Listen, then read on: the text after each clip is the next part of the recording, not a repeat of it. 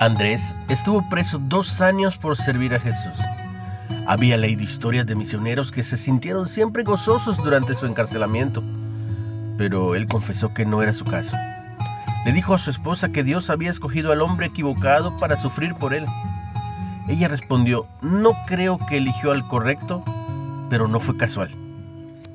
Quizá Andrés podía identificarse con el profeta Jeremías, quien había servido fielmente a Dios al advertirle a Judá que él los castigaría por sus pecados.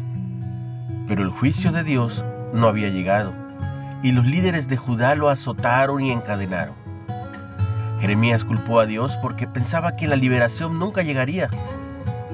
Su palabra le había sido para afrenta en escarnio cada día, velo en Jeremías 20, y declaró, Maldito el día en que nací, ¿para qué salí del vientre? ¿Para ver trabajo y dolor y que mis días se gastasen en afrenta? Finalmente, Andrés fue liberado, pero su terrible experiencia lo llevó a entender que quizá Dios lo eligió debido a que era débil. Sí, él y Jeremías eran débiles y si hubieran sido fuertes, tal vez habrían sido elogiados por su éxito. Pero al ser débiles por, por naturaleza, toda la gloria por su perseverancia iba al Señor. Velo en Primera de Corintios 1.